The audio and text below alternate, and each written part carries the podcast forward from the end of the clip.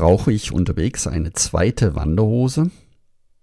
Sind die Herbergsverzeichnisse aus 2019 überhaupt noch nutzbar?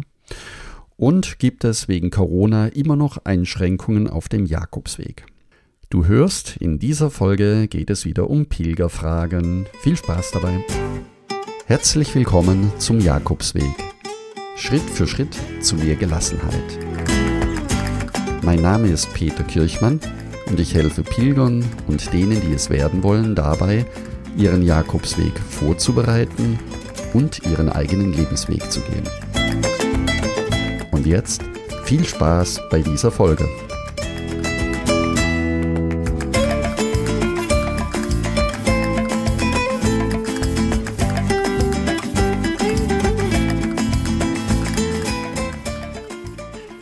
Herzlich willkommen zur heutigen Podcast-Folge.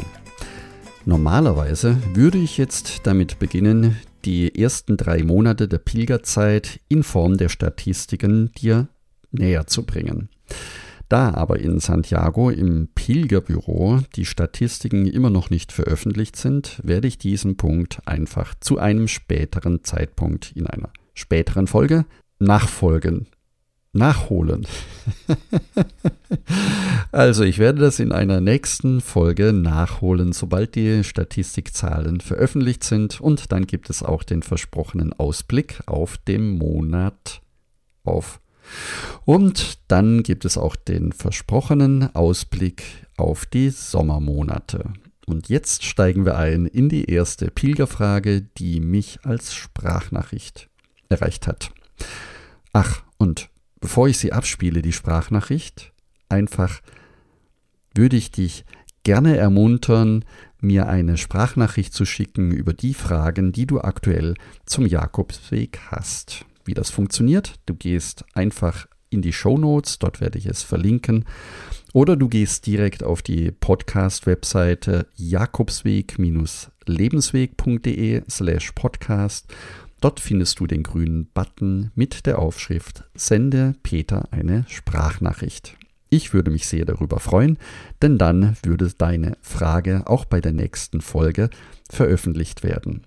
Und übrigens, es ist überhaupt nicht schlimm, wenn du dich dabei einmal versprechen solltest. Du hast den Vorteil, wenn du die Aufnahme korrigieren möchtest, kannst du einfach noch einmal aufnehmen oder sie einfach laufen lassen, so wie ich eben gerade in dieser Folge.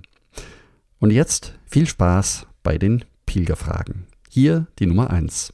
Hallo Peter, ich möchte im Mai den Jakobsweg laufen, habe auch meinen äh, Flug schon gebucht, komme ungefähr so halb zwei an, habe aber gesehen, dass die Busse oder Zugverbindungen von Jean von Biarritz nach Saint-Jean-Pied-de-Port so ganz komisch fahren. Gibt es auch noch eine andere Alternative, dahin zu kommen? Beziehungsweise ich habe irgendwas von einem Shuttlebus gelesen. Ähm, wie funktioniert das? Oder hast du da irgendwie eine Adresse oder für ein Shuttle-Taxi, ähm, wie ich eben von Biarritz dann nach Jean-Sophie-de-Port komme? Über eine Antwort würde ich mich sehr freuen. Danke. Herzlichen Dank, liebe Antje, für deine Frage. Und sie ist sehr einfach zu beantworten. Ja, es gibt Möglichkeiten, wie du nachmittags um halb zwei von Biarritz nach Saint-Jean-Pied-de-Port kommen kannst. Vom Flughafen aus gibt es regelmäßig Busse, die ungefähr alle 15 Minuten in die Stadt zum Bahnhof fahren. Die Dauer dauert, es dauert ungefähr 35 Minuten mit dem Bus. Die Kosten liegen bei ungefähr zwei bis drei Euro. Und von Bayonne geht dann der Zug in ungefähr einer Stunde weiter, und zwar zu einem Preis von 22 Euro nach Saint-Jean-Pied-de-Port. Und wenn ich die Uhrzeiten, falls dich die noch interessieren, wenn ich das Tool bei Rom to Rio öffne, dann geht um 14.20 Uhr ein Zug und um 18.20 Uhr und um 19.30 Uhr. 19.30 Uhr wäre dann die letzte Möglichkeit, um direkt nach Saint-Jean-Pied-de-Port zu kommen. Die nächste Möglichkeit war der sogenannte komplette Transportservice, der ebenfalls vom Flughafen Biarritz bis nach Saint-Jean-Pied-de-Port geht. Ich habe gerade festgestellt, auf der Webseite unter Camino Frances habe ich die noch nicht verlinkt, werde ich also jetzt noch nachholen. Dort kannst du die Uhrzeiten und Abfahrtszeiten direkt vom Flughafen und auch die Kosten direkt rauslesen. Am besten ist es dort direkt vorzubuchen. Auf der Webseite ist auch eine Telefonnummer hinterlegt. Und zur Sicherheit werde ich es auch nochmal hier direkt im Podcast in die Shownotes unten mit reinnehmen. Die dritte und letzte Möglichkeit wäre ein Taxi zu nutzen, das allerdings 140 Euro kostet. Das würde ich nur dann empfehlen, wenn du unterwegs andere Pilger hast oder vielleicht sogar ein Großraumtaxi mit mehreren Pilgern teilen kannst. Ich hoffe, ich konnte dir weiterhelfen und wünsche dir viel Spaß und gutes Gelingen bei deinem Jakobsweg. Die nächste Frage kommt von Klaus. Ich habe mich entschieden, endlich wieder auf den Weg zu gehen. Daher meine Nachfrage zu deinem Herbergsverzeichnis. Da dieses von 2019 ist, ist es noch aktuell oder gibt es ein Update? Wenn ja, ab wann wäre es verfügbar? Und dann möchte ich die Frage von Susanne gleich anhängen, denn sie hat das gleiche Thema. Hättest du etwa eine aktuelle Liste zum Camino Frances? Die Corona-Zeit wird ja sicherlich auch Auswirkungen auf die Erhaltung der Herbergen haben. Ja, vielen Dank euch beiden. Das ist tatsächlich eine wichtige Frage. Vielen Dank für eure beiden Fragen, die tatsächlich sehr wichtig und sehr häufig gestellt werden. Was hat sich in diesen letzten zwei Jahren verändert? Die Liste ist gerade in Bearbeitung. Ich bin ungefähr kurz vor Burgos, das heißt, ich habe die Großstädten Logroño und auch Pamplona bereits hinter mir. Und was ich heute schon sagen kann, dass die Preise sich teilweise erhöht haben bei den Herbergen um zwei bis drei Euro und bei Hotels oder privaten Unterkünften teilweise deutlich mehr, also irgendwas zwischen fünf und zehn Euro im Durchschnitt. Aber die gute Nachricht, es haben kaum Herbergen geschlossen, es sind kaum Herbergen aus der Liste verschwunden, es sind eher die privaten Pensionen, die teilweise nicht mehr über Booking.com direkt buchbar sind, aber teilweise trotzdem noch existieren und eine direkte telefonische Bestellung dort möglich ist. Ab wann das Herbergsverzeichnis wieder aktiv ist, beziehungsweise mit der Version 2022 ausgestattet ist. Ich bin, wie gesagt, ungefähr in der Hälfte. Es fehlt noch, es fehlen noch ungefähr zwei Wochen und dann glaube ich, dass bis spätestens Mitte April das neue Verzeichnis auch veröffentlicht werden kann. Vielen Dank für eure Geduld und ich hoffe, das konnte euch etwas weiterhelfen. Die nächste Frage kommt von Bärbel. Lieber Peter, endlich nehme ich mir die Zeit, dir einmal zu schreiben. Ich plane den Jakobsweg in Teilen im April zu laufen, beginnend in San Juan Pied de Port mit Ziel Ende Mai in Santiago de Compostela anzukommen. Da ich nur insgesamt fünf Wochen Zeit habe, kann ich nicht die gesamte Strecke gehen und muss auf andere Transportmittel zurückgreifen. Hier nun meine Frage an dich. Gibt es immer eine Möglichkeit, auf öffentliche Verkehrsmittel auszuweichen? Oder gibt es Strecken, wo dies gar nicht möglich ist? Ich starte am 21. April und habe schon die ganzen Streckenabschnitte geplant. Langsam bekomme ich ein bisschen Panik, ob ich die Strecke bewältigen kann. Hoffentlich kannst du mir die Bedenken nehmen. Ja, liebe Bärbel, vielen Dank für deine Frage. Der Camino Frances ist normalerweise in fünf Wochen tatsächlich etwas stramm. Er wäre machbar, wenn du eingelaufen bist, aber das ist nicht unbedingt notwendig. Wenn du den Weg verkürzen kannst, dann gibt es zwei Varianten. Die eine Variante wäre, die Großstädte mit dem Bus zu überbrücken, wobei natürlich solche Städte wie Burgos oder Leon unglaublich schön sind, die solltest du auf jeden Fall besuchen. Es gibt teilweise Wegstrecken, wo du an der Nationalstraße entlang läufst, also Wegstrecken, die optisch und vielleicht auch von den Vorstädten, wenn durch Industrieanlagen der Camino führt, nicht unbedingt sehr schön sind. Dort könntest du theoretisch abkürzen.